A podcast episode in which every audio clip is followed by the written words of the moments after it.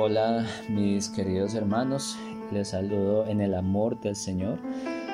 Quiero el día de hoy compartirles la reflexión, sin antes darle gracias primeramente a nuestro gran Dios y Salvador por esta oportunidad que nos da cada día de compartir estas reflexiones a través de estos medios.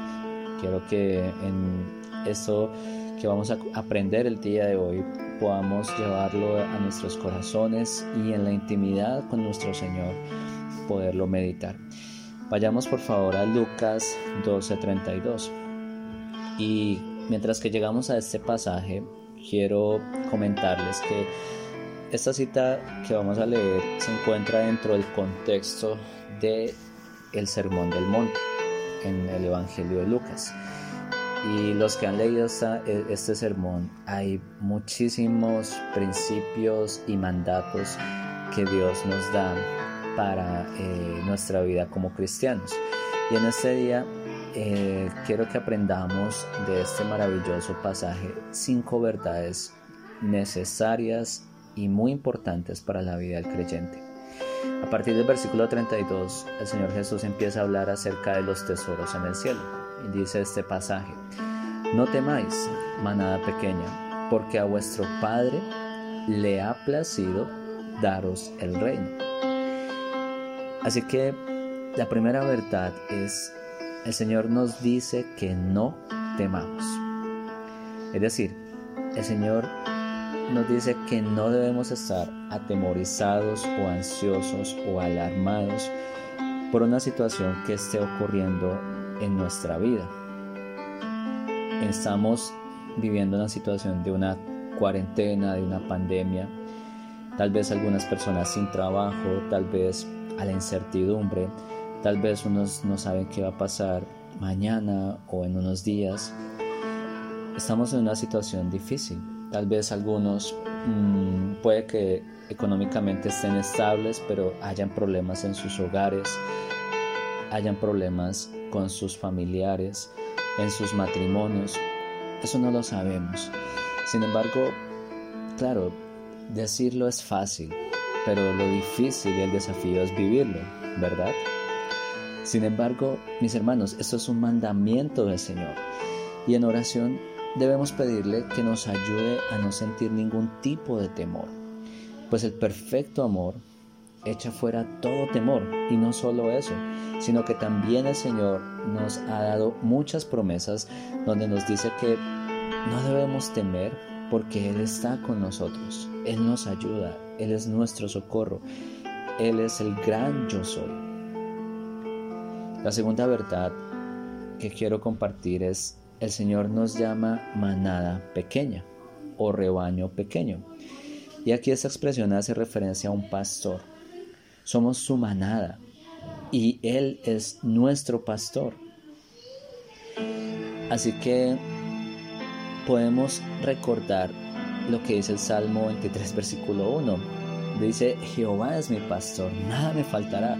En lugares, en lugares de delicados pastos me hará descansar, junto a aguas de reposo me pastoreará. Nuestro Señor Jesucristo nos pastorea, hermanos, nos conoce, nos cuida, nos alimenta, nos lleva en sus brazos, nos protege del ataque del lobo, de Satanás y de sus demonios, nos guía y Él cargó todos nuestros pecados dando su propia vida por la nuestra. La tercera enseñanza o verdad es que dice el versículo, Él es vuestro Padre, porque a vuestro Padre, dice el versículo. Otra maravillosa verdad, mis hermanos, que, que debe llenarnos de gozo, pues tenemos un Padre celestial, Él es nuestro protector y sustentador, nuestro creador y nuestro Dios. Si Él es nuestro Padre, entonces nosotros vendremos siendo, ¿qué? Sus hijos, ¿cierto? Pues la Biblia dice que todos los que le recibieron, a todos los que creen en su nombre, les dio potestad de ser hechos hijos de Dios. Juan 1.12. Qué gran bendición poder pertenecer a la familia de Dios, mis hermanos. Ahora, la cuarta verdad es que el Señor continúa diciendo y dice que al Padre le ha placido daros el reino.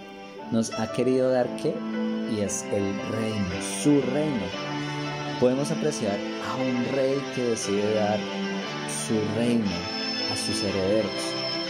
Por lo tanto, nuestro Dios no solo es nuestro Padre, sino que como rey también nos da su reino. ¿Cómo se imaginan el rey de nuestro rey, de, nuestros, de nuestro rey? ¿Será más grande y majestuoso que el reino de la reina Isabel o el rey Felipe de España? Totalmente será más grande. De hecho, será mejor que el mismo reino de Salomón. Será un lugar indescriptible, perfecto y maravilloso. Este es el reino que nuestro rey nos está dando, mis hermanos. Su maravilloso y glorioso reino. Y por último, quiero compartir y dice que a este Padre que nos da su reino, dice el versículo que le ha placido darnos su reino. Y es a este hermoso y maravilloso Dios que ha querido mirarnos, que ha querido acercarse a nosotros. Y una vez más vemos la gracia y el amor de Dios. A Él, a nuestro Padre, a nuestro Rey, a nuestro Señor, le ha placido. En otras palabras, Dios se deleita, se complace en darnos su reino. Este acto satisface a Dios. Fue su feliz inspiración darnos su reino. Otra gran bendición saber que fue Dios quien decidió darnos su reino y no solo eso, sino que también a Él le agrada hacerlo. Fue por nosotros que lo hizo, recordando que lo hizo no porque nosotros lo merezcamos o que seamos buenos ante Él. No lo hizo por su amor, no. Él, él, no lo hizo por estas cosas, sino lo hace, lo hace por su amor. Él lo hace por su gracia, Él lo hace por su misericordia, mis hermanos.